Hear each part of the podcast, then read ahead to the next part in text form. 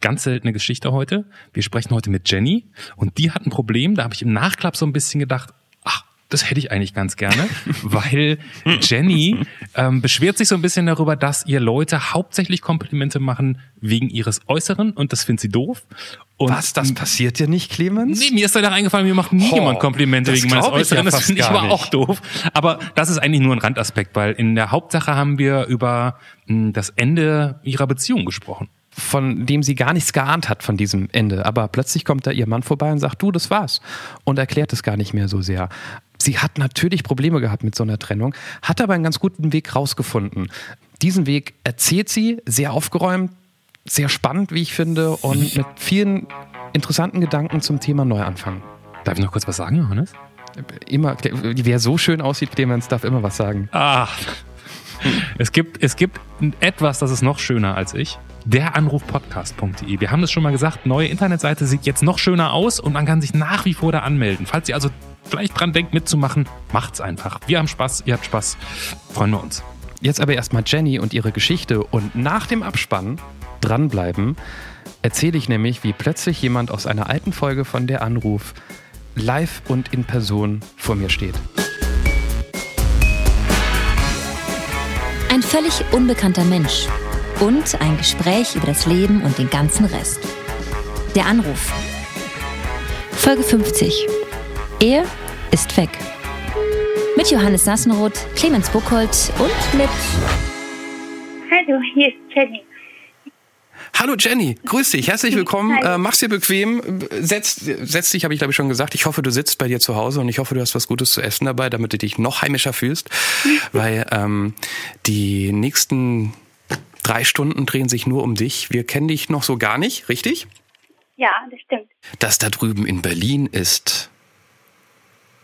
Clemens, kennst du den Namen nicht mehr? Hallo? Ne, Ich dachte, dachte du kannst das selbst. Ach so, okay. Und das da in Frankfurt, das ist der. Johannes. So ein bisschen wie, wie, wie im Stadion, wenn die Fans ähm, selbst den Oh, Spielernamen ja, rufen genau. dürfen.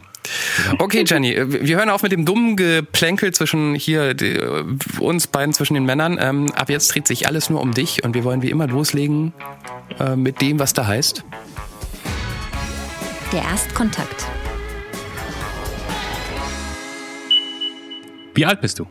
30. Jenny, wo wohnst du? In Kelkheim im Taunus. Was ist dein Beruf? Mm, Ich bin Heilerziehungspflegerin. Was wolltest du schon immer mal machen, so im Leben? Hast es aber bisher noch nicht getan. Mm, Ich würde gerne die Alpen überqueren. Von Bayern bis nach Meran. Ja, das habe ich noch nicht gemacht. Stell dir vor, wir könnten es möglich machen, Jenny, dass du mit einer beliebigen Person deiner Wahl, egal ob lebend oder tot, sprechen könntest. Welche Person wäre das? Ich denke, mein Vater. Gibt es etwas, das du bereust? Mm, Ja, Was hast du mal erlebt und möchtest es keinesfalls nochmal erleben? Mm, das letzte Jahr. Wenn es jetzt, je nachdem, wann ihr den Podcast hört, vielleicht ist es dann ja auch schon dunkel. Im Moment ist es, äh, wo wir sprechen, noch nicht dunkel. Aber wenn es jetzt dunkel wäre und da draußen am Himmel wäre jetzt eine Sternschnuppe, Jenny. Was würdest du dir wünschen? Eine Sternschnuppe, wie schön, schau mal. Ähm, der Glaube daran, dass alles gut werden kann, das glaube ich, würde ich mir wünschen, ja. okay. Oh, irgendwo ist gerade am Einhorn auf der Welt das Herz gesprungen. ähm, welcher Moment fällt dir beim Stichwort Kindheitserinnerung als erster ein? Natur. Welches Kompliment, Kompliment sollte man dir unbedingt mal machen, Jenny? Ein Kompliment, oh Gott. ähm, ich bin nicht gut in Komplimenten annehmen, glaube ich. Vielleicht Komplimente, die nicht ähm, auf mein Äußeres bezogen sind. Ja. Mit wem hast du dich zuletzt gestritten? Mit meiner Mama. Und, du weißt, was kommt, Jenny. Bühne frei, der Witz. Der Witz, oh Gott, ich kenne keinen Witz. Jeder Oh kennt einen Witz. Nein, wirklich nicht. Du hast keinen Witz mitgebracht. Nein. Das ist ja, das Leider ist ja spektakulär. Das haben wir ja seit, was, seit 40 Folgen nicht mehr gehabt. Ich weiß, aber ich mag, wollte das nicht, weil das dann ja was wäre, was nicht von mir kommt. Oh, das ist ähm, schon wieder ein Einhorn auf der Welt, das ähm, vor Freude springt, weil jemand so ehrlich ist. Aber an der Stelle, wir brauchen ja unbedingt einen Witz. Und, und wenn jemand in dieser Dreierrunde der König der, der, der Gags ist, von flach bis tiefgründig. Johannes, bitte, deine Chance. Aber ich, ich, ich glaube, alle, alle, alle, die ich gut finde, habe ich in, in, in den letzten Folgen auch immer noch mal so reingedrängelt. Ähm, ich, ähm, ich kann, ich, was ich vorhin getweetet habe, fand ich lustig. Das kann ich kurz erzählen. Wir haben 36 Grad da, wo ich bin. Und ich habe geschrieben, ähm, ich spüre ich spür den Wind des Ventilators im Haar und laufe nur in Unterhose zu Hause rum. In der Hitze führe ich das Leben eines Chippendales. ja, das ist gut. Kaufen wir. Ja. Sehr gut. Jenny Gut, lacht immer. Ich muss einmal fragen, einfach so, weil ich es noch nicht kenne. Äh, äh, Pflegerin kenne ich, aber was ist eine Heilerziehungspflegerin? Was macht man denn da? Mm, Es ist ein bisschen ähnlich wie Erzieherin, aber in der Ausbildung hat man viel Psychologie und Heilpädagogik und Neurologie und solche Sachen. Ähm, also man ist ziemlich breit einsetzbar in den sozialen Bereichen. Gerade arbeite ich in der Kinderkrippe. Man kann aber auch ähm, ja mit alten Menschen arbeiten oder Menschen mit Behinderungen in der Psychiatrie oder Jugendhilfe, solche Sachen. Ja. Okay. Macht, macht das Spaß? Ja, in der Kinderkrippe macht es mir gerade viel Spaß. Doch, das mag ich gerne, ja. Weil, also ich, ich verstehe noch nicht ganz so, ob du die quasi jetzt nur betreust, die Kinder, oder ob du da auch irgendwie mit kranken Kindern zu tun hast. Weil ich finde, Pflegerin klingt gleich immer so nach, da ist jemand Ja, krank. das stimmt. Nee, also eingesetzt bin ich einfach als pädagogische Fachkraft in der Krippe, weil es gibt, ähm, glaube ich, wenig Krippen, wo Kinder mit Beeinträchtigungen sind, weil die ja noch so klein sind im Alter, also bis drei Jahre. Und ähm, ja, ich denke, die jetzt mehrfach Schwerstbehinderungen haben oder so, die sind dann nicht in, in so einer Einrichtung, in so einer normalen Kinderkrippe. Und ähm, deshalb arbeite ich ähm, gerade als pädagogische Fachkraft in der Krippe. Okay, ganz, äh, ganz normal, in Anführungszeichen normal als ähm, Erzieherin oder als Genau, ähm, Bezugsperson. Und das ist ein Job, der Spaß macht, weil die Arbeit mit Kindern einfach toll ist oder weil du dich irgendwie austoben kannst oder, oder, oder, oder. Ja, Kinder sind großartig auf jeden Fall. Ich, ähm, ich mag es einfach, sie zu begleiten und gerade ähm, die Jahre zwischen 0 und 3 sind ja super wichtige Jahre im Leben von einem Menschen. Und ähm, ja, das liebe ich einfach, die Kinder da zu begleiten und ihnen ganz viel Gutes mitzugeben, damit aus ihnen großartig Erwachsene werden können, denke ich das, ja. Schon wieder das eine, das sich freut. Ähm, wie schwer ist es dann, Abschied zu nehmen, wenn die Kinder gehen, wenn sie drei sind und in den Kindergarten kommen? Mm, eigentlich fällt es mir gar nicht so schwer, weil ähm, man nimmt ja Abschied, also das wird ja ganz bewusst gestaltet. Wir feiern mit den Kindern Abschied und ähm, ich gestalte das Portfolio für die Kinder. Also das bedeutet, ich ähm, mache einen Ordner, also meine Bezugskinder, dann mache ich äh, für sie den Ordner, den, also den mache ich laufend in der Zeit, die sie da sind und ähm, schreibe ihnen dann auch einen Abschiedsbrief und so. Also das ist schon alles ganz bewusst gemacht und ähm, man spürt einfach auch, dass die Kinder dann mit drei bereit sind für den Kindergarten und ähm, ja bei uns gar nicht mehr so richtig aufgehoben sind. Und ähm, deshalb fällt es, äh, ja, also ich leide dann nicht oder so, sondern ähm, das ist in Ordnung. Ja. Weil, ich, okay, das kann ich ja verstehen, dass man spürt, dass die Kinder irgendwie bereit sind, den nächsten Sprung zu machen. Aber du hast ja selbst gesagt, das ist eine wichtige Phase und man begleitet die und man baut ja irgendwie so eine Bindung auf. Hätte ich jetzt gedacht, dass das vielleicht irgendwie ein bisschen ähm, schwerer ist, wenn man weiß, man sieht die Kinder in der Stadt nie mehr wieder. Wobei Kelkheim ist das keine Stadt, aber trotzdem, da gibt's auch Fluktuationen. Während ich, meine Mutter erzählt mir heute noch manchmal, du, ich habe deine Kindergartengärtnerin äh, getroffen auf der Straße, Niederolm, da wo ich herkomme, kleines Kaff, da sieht man sich halt. Und die Ja. hat gefragt, wie es mir so geht. Und dann denke ich mir, das ist so süß, dass so jemand noch, also keinen Kontakt hält, aber irgendwie weiß, was aus den Sprösslingen geworden ist. Was ja oft wahrscheinlich nicht so der Fall ist. Und dann finde ich das so, so ein Wesen, man hat es begleitet, man hat es angestupst für, für den Weg Richtung Leben und dann weiß man gar nicht, was aus dem Leben wird. Ja, das stimmt schon.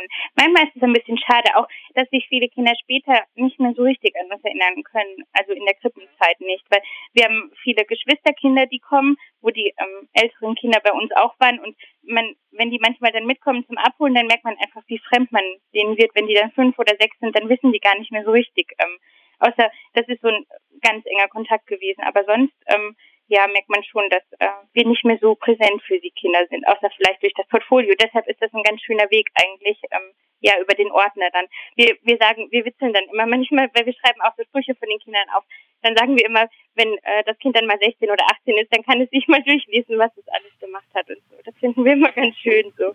Ist, ist, ist das so ein Andenken dann, das Portfolio? Ich habe noch nie gehört, dass man dann ein Dreijähriger, der ein Portfolio hat. Das klingt eher so ein bisschen nach großartig. Anlagestrategie und nach, weiß ich nicht, so, dass die Eltern noch aus dem Kind rausholen können oder so. Nein, nein, das ist es gar nicht. Also wir begleiten ähm, mit Fotos ähm, den Alltag des Kindes und ähm, das kommt da auf jeden Fall rein und gebastelte Werke, also kreative Sachen. Dann schreiben wir Sprüche auf oder wichtige Erlebnisse. Manchmal schreiben wir auch ähm, einen Brief an das Kind von Beobachtungen, die wir gemacht haben oder von wichtigen Entwicklungsmomenten.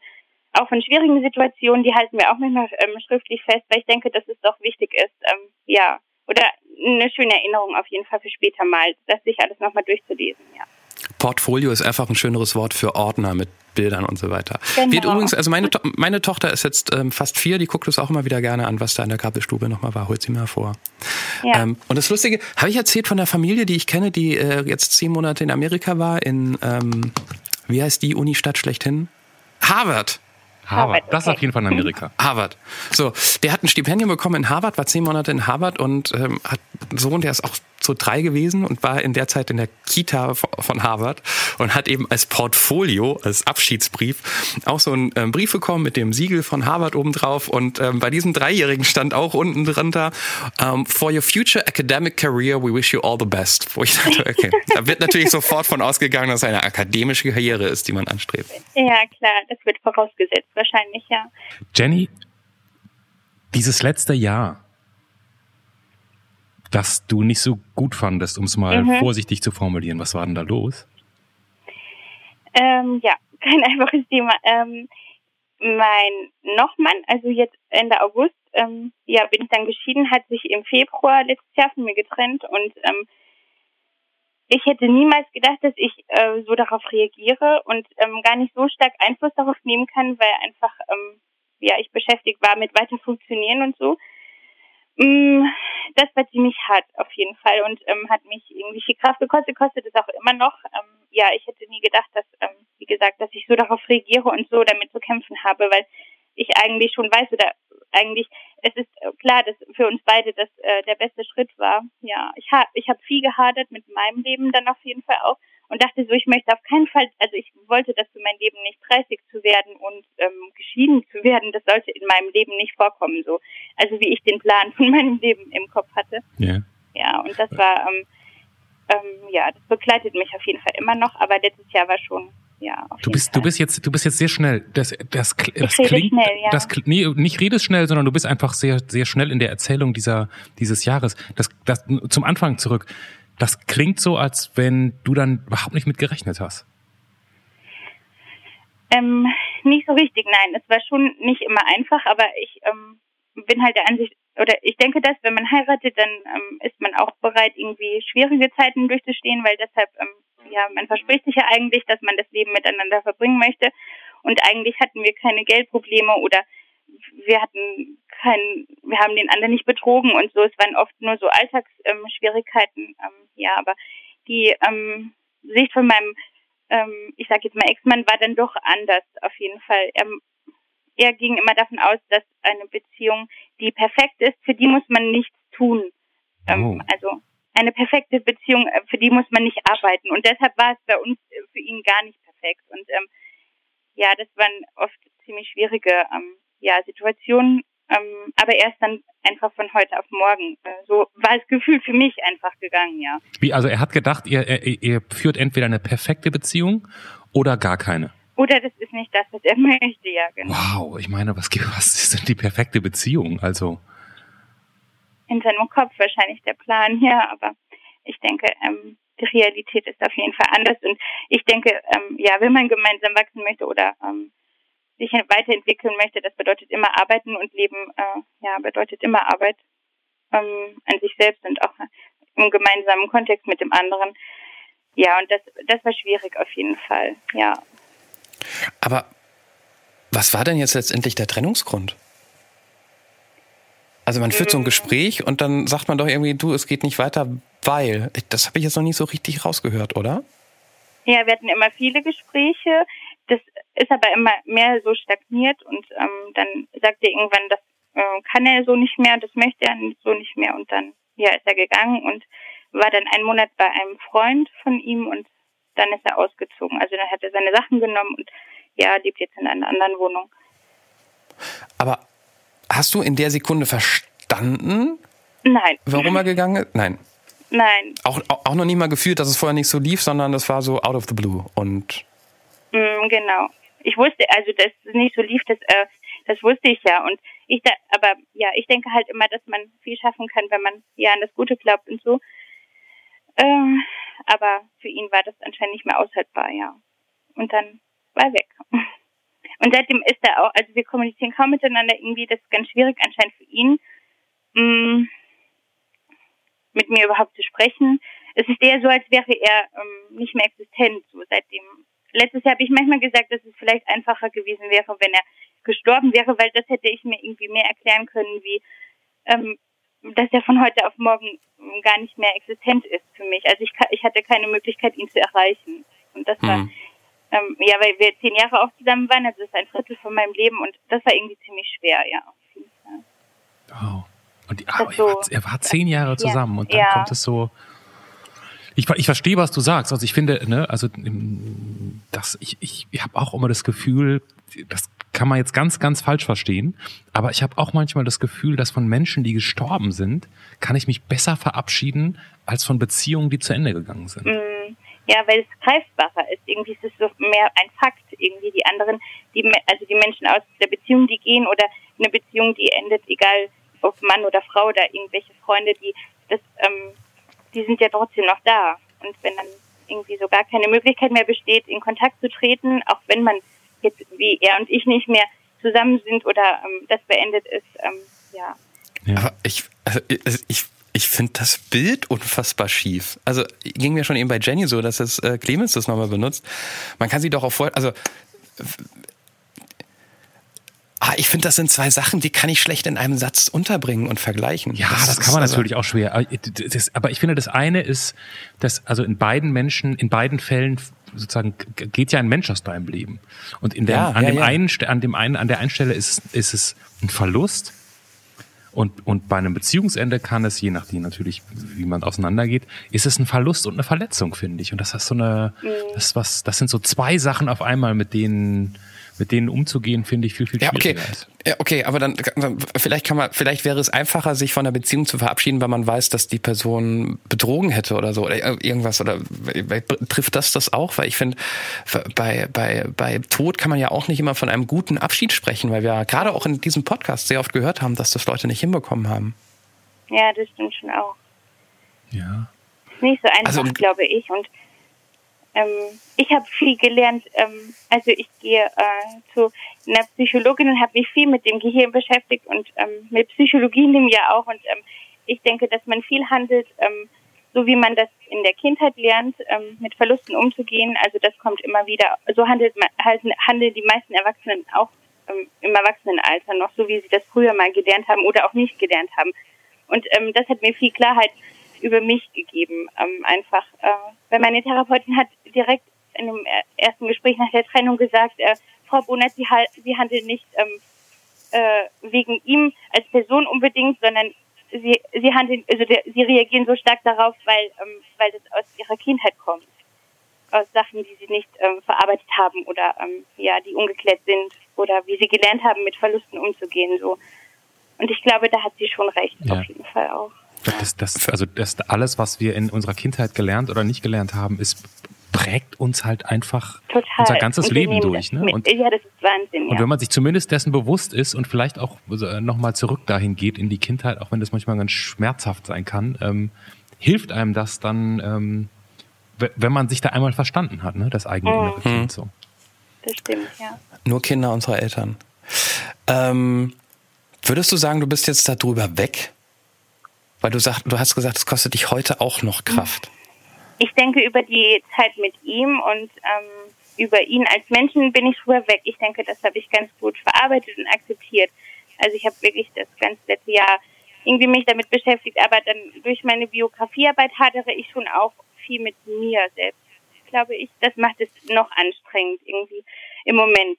Nicht mehr unbedingt, ähm, dass ich jetzt 30 bin. Ich bin ja mittlerweile 30 geworden. Ich dachte letztes Jahr, ähm, ich hatte so eine düstere Phase im Herbst, da dachte ich, ich werde auf keinen Fall 30 und äh, werde dann geschieden so. Ähm, aber jetzt bin ich ja schon 30 und jetzt in vier Wochen auch dann geschieden. Ähm, das werde ich wahrscheinlich auch überleben. Also ähm, ich hadere eher, glaube ich, mehr mit ähm, äh, mit meinem Umgang der Dinge in vielen Sachen, ja. Dass ich ähm, nicht so ein gutes, ich habe kein gutes Urvertrauen, das weiß ich und ähm, ich bin ein ängstlicher Mensch und äh, das macht es mir oft im Alltag schwer, ähm, ja, einfach Dinge, ähm, also das, ich weiß ganz viel und ich kann mir auch vieles erklären, aber damit, ähm, also das auch zu fühlen, ähm, ich kann es mir sagen, also kognitiv kann ich mir das alles sagen, das logische Denken, aber ich fühle das oft nicht und das macht es manchmal schwierig für mich, glaube ich, so ähm, gut weiterzugehen im Alltag auf jeden Fall. Mhm. Ich habe jetzt kurz versucht, das, was du gesagt hast, auf einem sehr abstrakten Level zu übersetzen auf diese mhm. Situation. Das heißt, kann man das übersetzen? Du hast gefühlt, dass es vorbei ist, aber nicht wahrhaben wollen, oder wie, wie kann man das? Nein, ich, also ich weiß, warum es vorbei ist oder ich weiß, warum alles so und so ist, aber ich fühle das nicht richtig und äh, das ist schwierig. Also ich kann es so, erklären, ja. aber ich kann es nicht fühlen und das macht es schwierig. Ähm, ja. Aber da bist du, glaube ich, in guter Gesellschaft. Alle Leute, die der passive Part bei einer Trennung sind, können es oft nicht verstehen. Mhm, ähm, ja. Hast du vorher schon mal eine Trennung durchgemacht? Ähm, ja, so kleinere Trennung. Also ich war davor ja, ich habe ihn mit 19 kennengelernt und davor mhm. bezeichne ich mich als Teenager. Also das war nichts Ernstes so. Weil ich habe mich gerade gefragt, was, also ich, du bist die erste, von der ich das höre und ich rede das nicht mit so vielen Leuten über ihre Trennung und wie sie das gemacht haben, aber die gesagt hat, ich war bei einer Psychologin. Ähm, ich finde das eigentlich einen ganz guten Weg, damit umzugehen, was viele ja nicht machen. Äh, hat das geholfen für dich? Ja, und das ist eine ganz wichtige Person für mich auf jeden Fall auch ähm, weil man einfach viel über sich lernt und viel verstehen kann. Und ähm, ich bin super dankbar und gehe auch weiterhin zu ihr, weil ich das einfach für mich mitnehmen möchte. Ähm, ja, und das andere Wege sind, ähm, wie für mich zum Beispiel Medikamente zu nehmen oder so nur, um mit einer Situation klarzukommen, weil ich einfach weiß, dass ähm, alles, was man nicht aufarbeitet oder verarbeitet, ähm, ja, das holt einen wieder ein oder man reinszeniert es später im Leben. Und mhm. ähm, deshalb ähm, ja war das so meine Option für mich, das zu tun. Auch wenn es sicher der schwierigere Weg erstmal, also erstmal wirkt es schwieriger, ähm, sich damit so auseinanderzusetzen und da durchzugehen. Viele, ähm, eine Freundin hat immer gesagt, dass sie das gar nicht aushalten würde oder so wie ich das mache, als es mir letztes Jahr im Herbst ging es mir nicht so gut, da war ich ziemlich negativ und äh, da hat sie immer gesagt, ähm, sie könnte diesen Schmerz, den ich fühle oder den ich in mir habe, gar nicht aushalten und ähm, ja, sie. Aber ich dachte immer so, das ist mein einziger Weg, um irgendwann später mal im Leben da gut rausgehen zu können, ja. Ich, ich glaube ja, dass wir, also ich weiß, dass wir am, am, am Anfang von der Anruf war eine unserer Fragen und Johannes fand sie immer ganz unangenehm und ich habe das nicht verstanden, war, hast du schon mal eine Therapie gemacht? Und ich finde ja, wir sollten alle mal eine Therapie machen oder alle, zum Psychologen ja. gehen, weil das, ne, ich habe ich hab bisher in meinem Leben erst einen Anlauf genommen, ich will das unbedingt nochmal machen. Ähm, das war ganz interessant. Ich saß da und ähm, habe eine Viertel, Dreiviertelstunde mit der Frau gesprochen und zum Schluss meinte die, dass das ja alles sehr interessant wäre. Sie hat jetzt nur nicht verstanden, was, warum ich eine Therapie machen wollte das hat mich so ein bisschen sehr irritiert und dann bin ich wieder nach Hause gegangen und ähm, habe gedacht, dann komme ich halt in zehn Jahren wieder. Aber generell so eine so eine Klarheit über dich selber finden und so eine Reflexion ja. mit Hilfe einer anderen Person finde ich super. Und, und ja. wenn du sowas gebraucht hast irgendwie nach dem Beziehungsende, ist das ist das vielleicht ja auch ein guter Moment, genau da einzusteigen dann. Mhm. Wenn die Jenny jetzt am Wochenende mit ihrer Freundin, wenn die dann rausgeht, ähm, ist da Flirtmodus? Geht das schon wieder oder noch nicht? Ähm, ja, das geht schon. Aber das ist nicht so einfach irgendwie. Also ich äh, finde wenig Menschen, also die Männer, mit denen ich jetzt so geflirtet habe, wenn man das so nennen kann, oder ich hatte auch schon drei, vier Dates, aber ähm, also die wollten alle, glaube ich, mich nicht als Mensch kennenlernen, sondern die wollten meinen Körper oder Sex haben.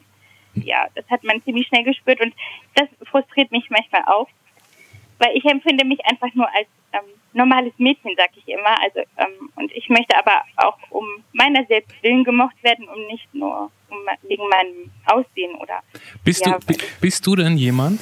Wenn man, wenn man das so fragen darf, und das ist natürlich auch irgendwie doof, weil da muss man sich auch selber beschreiben und so. Aber jetzt mal ganz ehrlich, bist du das, was man allgemeinhin als gut aussehend bezeichnet? Also das, was mir die Männer widerspiegeln, denke ich ja. Ich selbst empfinde mich, wie gesagt, einfach nur als normal. das dachte ich mir von Anfang an mit der Antwort auf die Komplimente, dass du mal keine Komplimente auf dein Äußeres haben möchtest. Aber ich meine, man kann sich doch als normales Mädchen empfinden und trotzdem wissen, ich sehe ich sehe ganz gut aus. Ist ja nichts Schlimmes. Ja, das stimmt schon, ja. Ja, ich finde mich auch selbst ganz hübsch. Ich mag mich auch, aber irgendwie finde ich, ähm, also das frustriert mich eher ein bisschen, dass ich ähm, ja oft nur darauf reduziert werde und die Männer das auch ganz offensichtlich ähm, deutlich machen, dass sie nur okay. das, das ja. wollen. Die Dates sind kommen aber nicht von Tinder, oder? Nein. Okay, dann, dann hätte ich das nicht so überraschen dürfen. Ja, ich weiß. Aber dieses darauf reduziert, also ich meine, okay, ich kann verstehen, dass du bist offensichtlich keine Frau für eine Nacht, wie man das so schön sagt. Ähm, oder hättest du, hättest du prinzipiell was dagegen? Oder würdest du, ich meine, es gibt, es gibt Stimmungen im Körper, wo man sagt, ach Gott, warum nicht? Typ sieht nett aus, mehr wird nicht raus und was soll's? Ist, wäre sowas für dich überhaupt denkbar oder sagst du, nee, nur ernsthaft? Mm, also ich habe es zweimal ausprobiert. Das ist aus der Situation heraus entstanden. Das war im Frühling aber ich habe mich nie gut danach gefühlt und dann ähm, dachte ich ähm, oder denke ich, ich bin einfach wahrscheinlich nicht so eine Frau, die ähm, das einfach so irgendwie macht, weil sie jetzt Lust auf Sex hat und dann einfach äh, Sex mit jemandem mhm. hat. Ähm, ich habe mich immer nicht gut danach gefühlt irgendwie. Das okay, war, ja. Ja, das war das Sex und aber danach ähm, dachte ich immer, ich weiß nicht, habe ich mich ja nicht so wohl gefühlt, nein. Okay. Um, wahrscheinlich deshalb nervt es dann noch so umso mehr, nur aufs Äußere reduziert zu werden, weil man weiß, das führt ja nur zu Sex und das ist ja einfach ja. nicht so das eigene Ding. Aber ja. ich meine, wenn man nur aufs Äußere reduziert wird, dann ähm, jetzt, jetzt bereue ich, dass wir nur telefonieren. Das wüsste ich jetzt einfach nur mal gerne, wie ich mir das vor. Also, das klingt jetzt total macho-mäßig, ne? Clemens guckt gerade schon sehr amüsiert. Aber egal. Wie komme ich aus der Nummer raus, Clemens? Ich lasse dich dann einmal kurz hängen. Mal gucken, ich bin gespannt. Ja. Ah, das, ähm, naja. Nee, ich, ich, also ich meine, es wundert mich immer, wenn ich sowas höre, weil ich, ich, wenn ich mal aufs Äußerlich reduziert werden würde, ich würde mich sehr freuen. Aber gut, wenn es halt ständig passiert, nervt es wahrscheinlich. Es kann nicht jeden Tag Miracoli-Tag geben. Das hat gar keinen Sinn ergeben. ich werde auch manchmal das Äußere reduziert, aber das ist halt gar nichts Gutes, weißt du? Das ist halt auch das Schlechte. Das liegt halt an der Glatze. Von, von daher kann das auch ganz anders ausgehen. Also. Ja. Ich habe ich hab das letztens noch gehabt. Ich hab, mein Problem ist ja immer Fremdwahrnehmung, Eigenwahrnehmung. Und äh, ich habe ich hab letztens, ich bin ja freiberuflich und habe letztens noch mal meinen ersten Tag in so einer in so einer Firma gehabt und fand, dass das richtig gut gelaufen ist und dass ich locker war und dass ich lustig war. Hast du wieder geschwitzt? Hast du wieder warst du wieder sehr nervös? Nee, das nicht. Und äh, aber ja. irgendwie war ich dachte eigentlich genau das eben nicht. Ich dachte, das war irgendwie das war ein guter Moment und so und es hat sich gut angefühlt und ähm, und dann habe ich äh, etwas später, als die Leute dann besser kennt, auch nochmal mit Abstand darüber gesprochen und ich bekam wieder dieses Feedback, dass ähm, ich so gewirkt habe wie so ein eiskalter Profi, der hier nur schnell seinen Job machen will und dann wieder raus. Und das hat mich sehr irritiert. Dass, ähm, ja. Das, als ich dich kennengelernt habe, du warst sehr konzentriert immer, sehr so, nicht unfreundlich, aber so sehr, oh mein Gott, das ist ja auch Arbeit, kein und dann, Date. Und dann hast du mich wirklich kennengelernt. Und dann, dann wusste ich, er ist wirklich so, aber er macht ab und zu mal einen guten Witz. Ja. Ähm, ich denke immer, ich sehe eigentlich ganz okay aus, wenn man sich, man kennt sich ja im Spiegel immer nur so von geradeaus.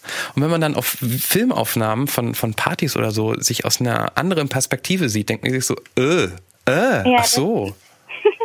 Das, das kenne ich aber auch von mir. Manchmal denke ich auch, oh, siehst du so aus? Weil ich mich selbst, ähm, ja, man nimmt sich, das stimmt, man nimmt sich immer nur so wahr, wie man sich ähm, im Spiegel sieht, ja.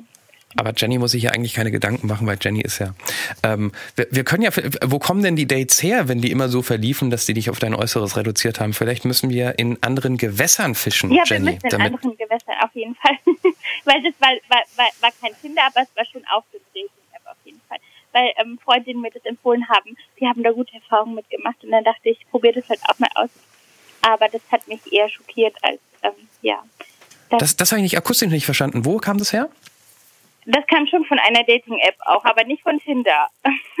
Weil meine Schwester ähm, hat mir da, hat mir letztes Jahr gesagt, das wäre so eine Sex-App auf jeden Fall. Aber eine Freundin hat dann mir andere App-Namen gesagt und ähm, darüber habe ich das dann probiert. Aber das hat mich auch schockiert. Und ich denke, am Ende sind wahrscheinlich alle diese Dating-Apps laufen eher darauf hinaus. Also ich glaube, das ist weniger. Ich frage mich dann immer, wo sind die die netten Männer, die auch anderes wollen. Also ich finde, Sex ist großartig und Sex ist auch wichtig, aber ähm, ja, ich möchte nicht nur darauf reduziert werden. Irgendwie.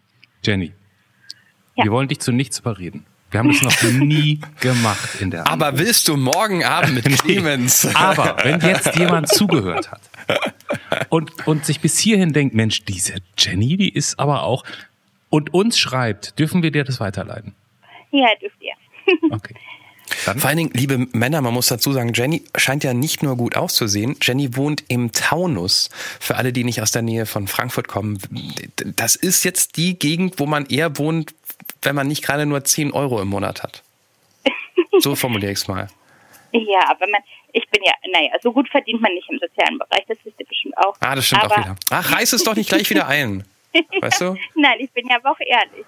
Es, es, müssen sich, es, und es sollten sich, das kann ich jetzt schon mal einschränkend sagen, allerdings nur Männer melden, die sehr, sehr gerne wandern. Richtig, Jenny? Genau. Weil die ja. müssen ja mit dir über die Alpen gehen. Genau. Und ich wandere auch immer von Königstein auf den Feldberg. Das ist auch großartig. Das kann man oh, das schnell schön. am Wochenende ja. machen, ja. Ich liebe das. Ich, ich, war ja in zehn Jahren Frankfurt am Main kein einziges Mal auf dem Feldberg, das darf man gar nicht Wirklich? erzählen. Ne? Ja, ich habe irgendwie, Ehrlich? irgendwie kam es nicht dazu.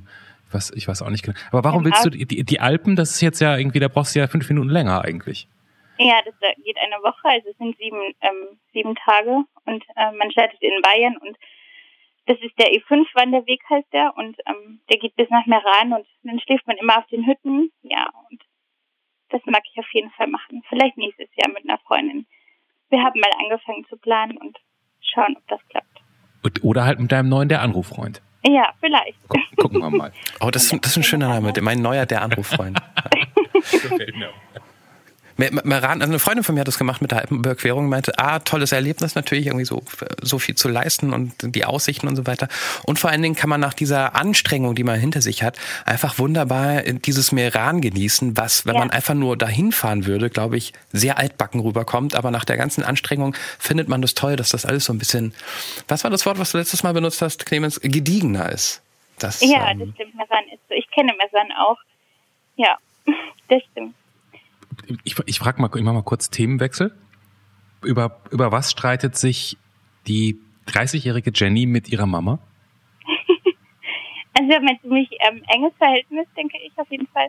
Sie ist auch ein sehr wichtiger Mensch. Ähm, das sind auch eher ähm, so Meinungsverschiedenheiten, glaube ich, die wir haben. Über ähm, manchmal ist sie nicht so zufrieden äh, mit dem, wie ich die Welt sehe, auf jeden Fall. Oh. Und äh, dann diskutieren wir darüber. Es ist eigentlich kein richtiger Streit, aber ähm, für mich fühlt es, weil es meine Mama ist, fühlt es sich nach Streit an, aber eigentlich sind es nur so Meinungsverschiedenheiten. Aber, aber, aber wenn, wenn, du sagst verschieden die Welt sehen, gib mal ein Beispiel, was siehst du anders als deine Mom? Mm, naja, sie ist immer so, in, sie denkt immer, dass man, wenn man funktioniert, dann kann man alles schaffen und äh, wenn man einfach mal weitermacht und so. Und manchmal, wenn ich äh, nicht so einen guten Tag habe und äh, dann eher so ähm, vielleicht ein bisschen verzweifelt bin oder so, dann ist ihr Motto immer, du schaffst das schon, mach weiter und äh, du musst jetzt einfach mal also stark sein quasi und äh, weiter funktionieren und dann geht es schon irgendwann und so. Und ähm, das möchte ich in den Momenten nicht hören, weil ähm, ich dann nicht fühlen kann, dass äh, irgendwie alles gut wird und ähm, ja, mhm. dann diskutieren wir immer darüber. Ja, und das fühlt sich dann äh, nicht so nett an. Das kann ich aber sehr gut verstehen. Ähm, das kenne ich auch mit meiner Mutter. Ähm, und ich glaube, da kommen zwei unterschiedliche Sichtweisen auf die jeweils andere Person aufeinander. Auf der einen Seite kommst du daher mit einem Problem und ich meine, an wen wendet man sich, wenn nicht irgendwie an Mama, weil man ein enges ja. Verhältnis hat, weil man sich seit Ewigkeiten kennt und sie ja vielleicht auch schon ein paar schlaue Sätze gesagt hat. Ähm, und auf der anderen Seite ist eine Person, die gesehen hat, dass ähm, dieses kleine Wesen, um das man sich mal gekümmert hat, so ähnlich wie du dich gerade um kleine Wesen kümmerst, dass das kleine Wesen es geschafft hat, in die Welt rauszukommen und mit einem Problem irgendwie fertig zu werden. Ähm, und man die doch nur man sich doch nicht gar nicht einmischen möchte, weil sie bisher ja die richtigen Entscheidungen getroffen hat, zu der jeweiligen Zeit, auf jeden Fall richtig. Ähm, die wird schon ihr Weg finden und die ist ja auch stark und das will ich ihr nur mal sagen, dass sie es schon irgendwie schafft. Aber das ist nicht ja, das, das, was man hören möchte. Das, ja, das ja. stimmt.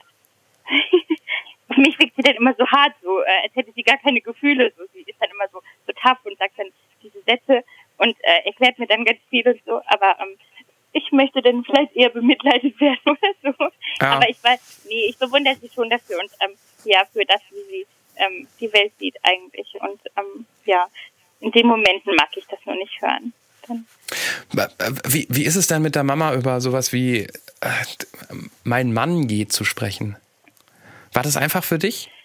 Ähm, nee, und es war schon auch eine Ausnahmesituation, auch für die Familie, weil wir lange zusammen waren und er war ein Familienmitglied. Also meine Mama sagt auch immer, dass er wie, also sie hat vier Kinder und ich bin die Älteste und sie sagt immer, dass er wie ihr ähm, fünftes Kind war. Und als ähm, er letztes Jahr so plötzlich dann auch gegangen ist, ähm, war das auf jeden Fall eine schwierige Situation für die ganze Familie auch. Ähm, ich habe noch zwei jüngere, jüngere Geschwister, weil meine Mama war bei meiner Geburt erst 16 Jahre alt, also sie ist jetzt ähm, 46 erst und ähm, ich habe eine kleine Schwester, die ist neun und ähm, sie kennt mich nur mit meinem Ex-Mann und als er dann auf einmal weg war, ähm, hat sie auch einen richtigen Trauerprozess ähm, durchlaufen und das war letztes Jahr ähm, auch für die Familie ähm, keine leichte Zeit auf jeden Fall. Und deshalb hat meine Mama das auf jeden Fall hautnah und ganz intensiv auch mitbekommen, ja. Und wie ging dann die Familie damit um? Hat man dann irgendwie über diesen Typen geschimpft oder gesagt, ach schade oder oder oder? Ja, es war schon auch wie so ein Schimpfen und auch so nicht verstehen können, warum, also warum jetzt auf, auf einmal gar keine Möglichkeit mehr war zu kommunizieren. Also gerade ich denke für meine kleine Schwester war es am schlimmsten irgendwie, weil sie als Kind ähm, kann das ja gar nicht greifen, was da passiert und ähm, er war wie ein bester Freund für sie und ähm, er konnte sich auch nicht dann von ihr verabschieden. Also er schafft es ja offensichtlich nicht, sonst hätte er es wahrscheinlich gemacht. Ähm, ja, und das war nicht einfach. Nein. Das finde ich auch ein bisschen schade. Ich meine, wenn er so tief drin war und so ein gutes Verhältnis hatte, dass er dann noch nicht mehr irgendwie ja.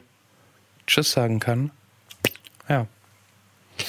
Wo, wo, ist, wenn ich fragen darf, weil du das vorhin am Rande erwähnt hast, ähm, in, in diesem Familienbild mit den Geschwistern und dem Freund, den es zwar noch gibt, aber der nicht mehr dein Freund ist. Ähm, du hast vorhin gesagt, wenn du noch mal mit jemandem sprechen können könntest, dann wäre das dein Vater? Ja, genau, weil der ist gestorben, als ich ähm, sechs war. Mhm. Und ähm, ähm, wir hatten, also ich hatte aber nie eine Bindung zu ihm. Er, also beide waren ja noch jung, meine Mama war 16 und er war 19 und ähm, dann, das waren, denke ich, schwierige Zeiten auf jeden Fall, weil ich bin auch in einem kleinen Dorf im Spessart aufgewachsen und da ähm, meine Oma hat dann meiner Mama nicht erlaubt, dass äh, sie ihn sehen darf und meine Mama ist dann immer abgehauen, weil eigentlich war sie noch ein Teenager und ähm, sie hat auch erstmal das Sorgerecht für mich und ähm, ich habe noch eine Schwester, die ist 28, also es ist dann sogar noch mein Kind aus dieser Beziehung entstanden und ähm, aber es waren immer schwierige Verhältnisse. Meine, meine Großeltern haben, denke ich, ganz stark mit beeinflusst, ähm, ja, inwieweit wir überhaupt Kontakt zu ihm hatten. Und ich weiß, dass ich im ersten Jahr ein bisschen mehr zu ihm hatte, aber meine Schwester gar nicht. Und ähm, dann ist er weggezogen und ähm, er hat sich wohl das Leben genommen. Ähm, so ist er gestorben. Aber das wurde nie so richtig auch ähm, uns erklärt oder es hieß dann nur irgendwann, als also ich war dann sechs, meine Schwester war viereinhalb, ähm, hieß es dann nur, ähm, ja, er ist jetzt gestorben und ähm, deswegen ist es so, ich, also er existiert für mich, ich denke als Kind ähm, haben sich daraus nur, äh, einfach Ängste. Ich denke, daraus ist meine Angst, die ich heute immer noch mit mir trage, so entstanden, dass ich so ein ängstlicher Typ bin, weil das habe ich seit dieser Zeit. Ähm, aber er ist halt jemand, der auch nicht so existent ist, weil ähm, die Großeltern von der Seite, also seine Eltern sind auch verstorben und wir haben nicht mein Bild irgendwie, meine Schwester und ich, und fragen uns manchmal, wie sieht der aus? Und das ist manchmal ein bisschen verrückt, weil ähm, er ist unser Vater, also zumindest genetisch gesehen, weil eine Beziehung haben wir nicht gehabt zu ihm, aber trotzdem gibt es kein Bild oder ähm, ja, kein so ein Eckpunkt, wo man sich dann so ein bisschen ähm, da festmachen kann. Und auch weil er sich das Leben genommen hat, manchmal würde ich äh, schon einfach gerne mich mit ihm unterhalten und ähm, ihn fragen, ähm, wie das für ihn damals war. Und ähm, ich weiß auch immer dann nur Dinge aus den Erzählungen von meiner Mama. Also das, was sie mir sagen möchte, ähm, das spüre ich auch immer wieder, dass es auch mit Schmerz für sie behaftet ist. Sie sagt, also sie sagt nicht viel und manchmal sagt sie dann eine Information, die ich noch gar nicht kannte und ähm, deshalb äh, glaube ich, da kann man auf jeden Fall auch noch tiefer gehen. Hm. Oder es gibt noch mehr Infos, die ich haben könnte, aber nicht habe, weil einfach ähm, die Situation so ist, wie sie ist. Ähm, ja. Und deshalb würde ich gerne mich mit unterhalten. Ja, okay. Das ist, das ist nachvollziehbar. Zumindest sagt deine Mutter, also du, du kannst mit ihr so weit wie sie es zulässt, zumindest drüber sprechen. Genau, ja. Weil wir hatten ja hier auch durchaus schon, schon Menschen, die, die gar nichts mehr über ihre Vater oder Mutter oder wie auch immer wussten. Und das Mhm. mitunter auch, weil einfach jemand nicht mehr, nicht mehr preisgeben wollte. Ne? Das, Genau. ähm, Okay. Das ist schon Wahnsinn, auch weil ich spüre das auch bei ihr ganz deutlich, dass sie, ähm, dass, dass dann ein Punkt erreicht ist, wo ich genau weiß, ich erreiche jetzt nichts mehr, also dass sie einfach äh, da so ein so einen Stopp hat jetzt für sich und dann sagt sie nichts mehr weiter. Also und deshalb kann ich nur mit diesen Informationen ähm, arbeiten oder umgehen, die ich von meiner Familie bekomme, ja. Es ist dieses Mal wirklich so ein Abklappern von deinem Fragebogen, weil da, weil da so viel drin steckte. Ich, ich habe noch eine Frage, ähm, die viel, die ich gerne noch mal klären wollte, weil du hast gesagt, du würdest, du hast was, du bereust etwas. Nach all dem, was ich jetzt gehört habe, und ich weiß, dass du eine sehr reflektierte Frau bist, würde ich gerne wissen, was du bereust. Mm, Was ich bereue. Mm. Ich denke, dass ich nicht ähm, viel früher für mich eingestanden habe oder für mich einstehe, sondern dass ich immer erstmal ähm, schaue, dass, ähm, dass es anderen gut geht oder dass es den anderen gut geht, dass die anderen gut versorgt sind ähm, und dass ich mich dadurch wenig wahrnehme oder nicht gut wahrnehme und ähm, dass ich dann immer wieder so zu mir zurückfinden muss oder jetzt ähm, eigentlich mit 30 lernen muss, ähm, ja, äh, meine, ähm, so meine Grenzen deutlich zu machen oder so, weil es in der Beziehung ähm, zu meinem Ex-Mann äh, schon, das war äh, geprägt davon, dass es darum ging, dass es ihm gut geht, weil es nur dann funktioniert hat. So, das ist mir auch letztes Jahr bewusst geworden, dass ähm, dieses Konstrukt, das wir hatten, nur funktionierte, wenn ich, ähm, ja, wenn ich dafür sorgte, quasi, dass ähm, er zufrieden war und dass alles so für ihn perfekt lief. Ähm, aber wenn ich dann mehr für mich, also autonom sein wollte, ich war dabei nicht äh, bösartig oder so, sondern einfach nur mehr für meine Bedürfnisse eingestanden habe, dann wurde es schwierig. Und ähm, ja, ich denke, ähm, dass ich, ich denke, ich habe alles in mir und ähm, ich weiß auch ganz genau, was ich möchte, aber ich muss es einfach ähm, jetzt lernen, ähm, das auch ähm, zu leben. Und das würde ich mir wünschen, glaube ich, dass wenn ich das jetzt meinem 20-jährigen Ich äh, sagen würde, dann, weil ich wusste damals auch schon, äh, habe das ganz ähm, in mir, tief in mir auch schon gespürt alles. Ähm, und ich würde ihm jetzt wünschen, dass ähm, ich das auch äh, einfach lebe dann, ja, und nicht äh, in mir verstecke. Ja. Aber wir können ja nicht mit dem 20-jährigen Ich von dir sprechen, aber wir können Ich mit dem weiß. 30-jährigen Ich von dir Genau. sprechen. Und das ist das, was zählt. Hast du es deinem 30-jährigen Ich so gesagt, dass du es auch umsetzt, dass du dich jetzt in deinem Leben mehr, wie war das, mehr wahrnimmst und Ja, das machst, Fall. was du Über das. willst? Ja, auf jeden Fall. Das ist mein großes Ziel oder mein, mein, äh, meine Lernschritte. Ich sage ich sag immer, das ist so ein Lernziel für mich. Ähm, ja, dass ich das auf jeden Fall. Weil ich weiß das und ich kann das und ähm, ja, ich muss es nur umsetzen. Ja. Ja, und wie, das ist meine Frage, wie setzt du es um? Weil ich meine, du hast selbst gesagt, vor 20 Jahren wusstest du es schon irgendwie, jetzt weißt du es noch mehr. Das hilft einem ja manchmal nicht bei der Umsetzung. Man braucht eben auch, man muss auch auf den Tisch kloppen können.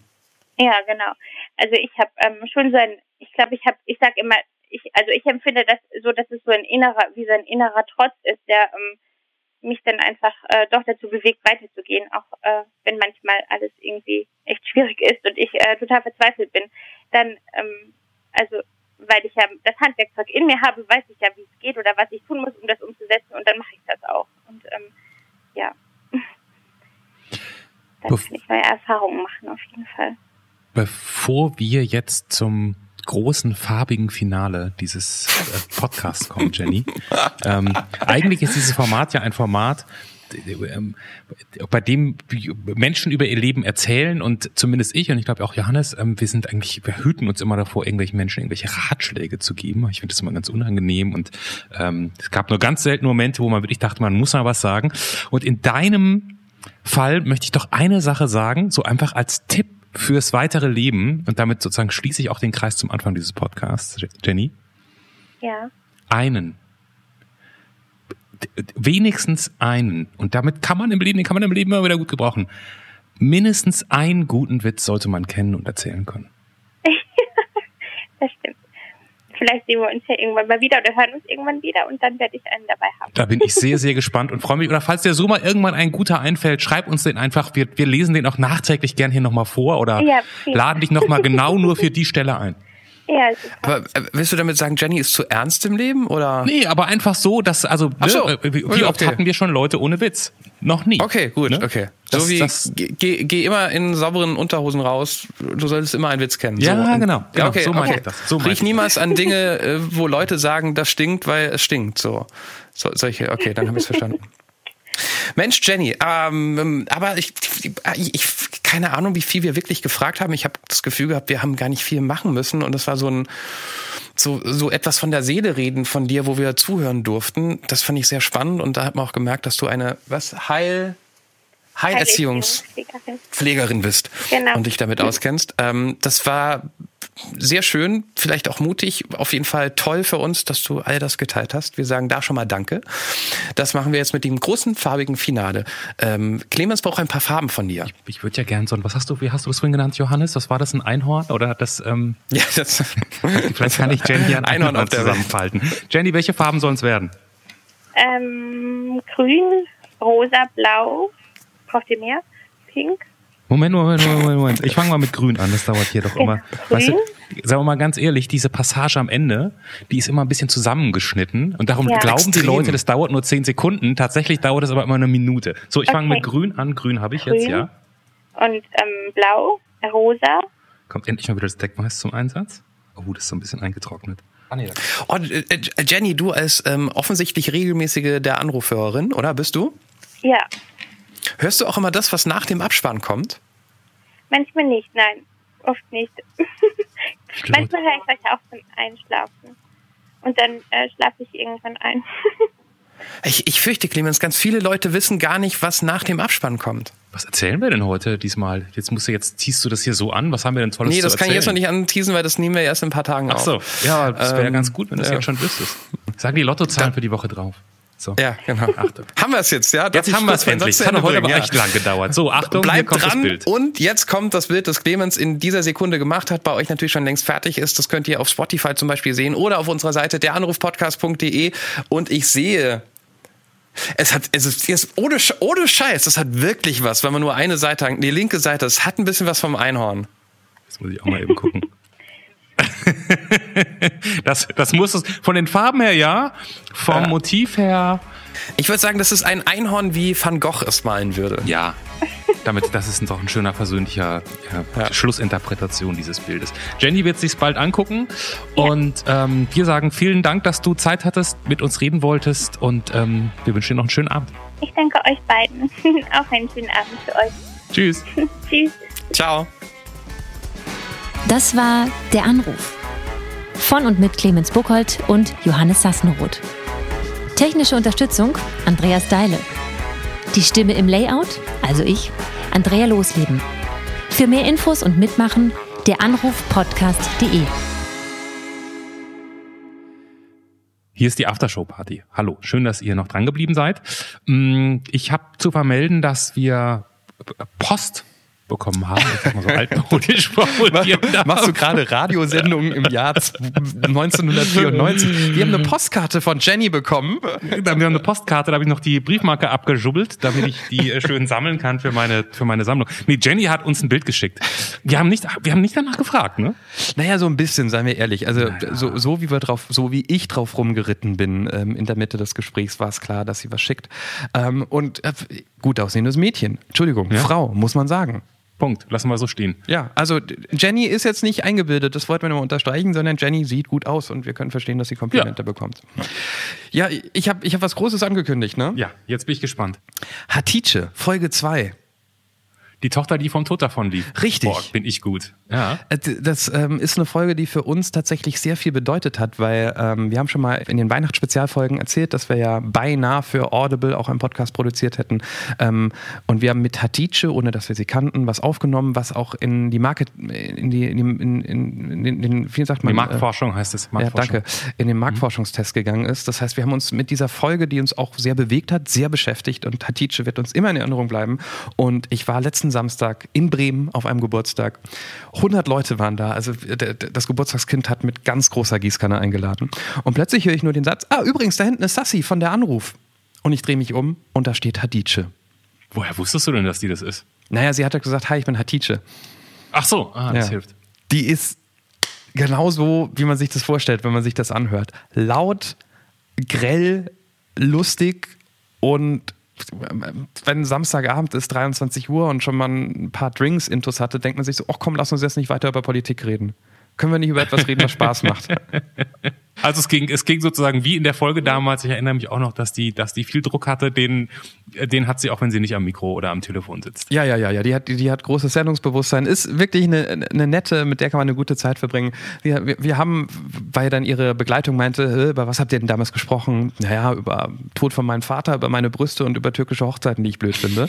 ähm, fand ich schon mal, wenn man es so zusammenfasst, eine gute Mischung. Und sie erzählte dann gleich, dass sie aktuell in einer ähm, Junggesellenabschiedsplanung drin ist, wo sie O-Ton das große Kotzen bekommt. Weil, ähm, ja, mittlerweile, man muss ja wegfahren und man kann ja einen äh, Junggesellenabschied nicht mehr in der eigenen Stadt machen. Das muss gleich ein Wochenende irgendwo sein, am besten auf Malle.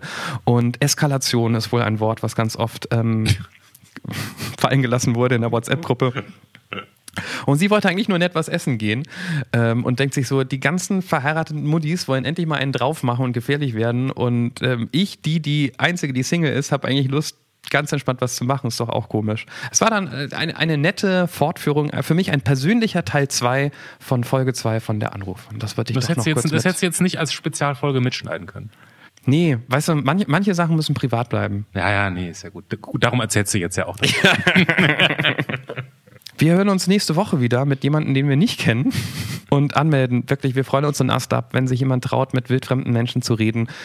Diesen Podcast gibt's nur wegen euch. Das klingt jetzt so total klischeehaft, aber es ist so. Ähm, geht auf der Anrufpodcast.de, sagt Menschen, die ihr spannend findet, geht auf der Anrufpodcast.de und meldet euch an.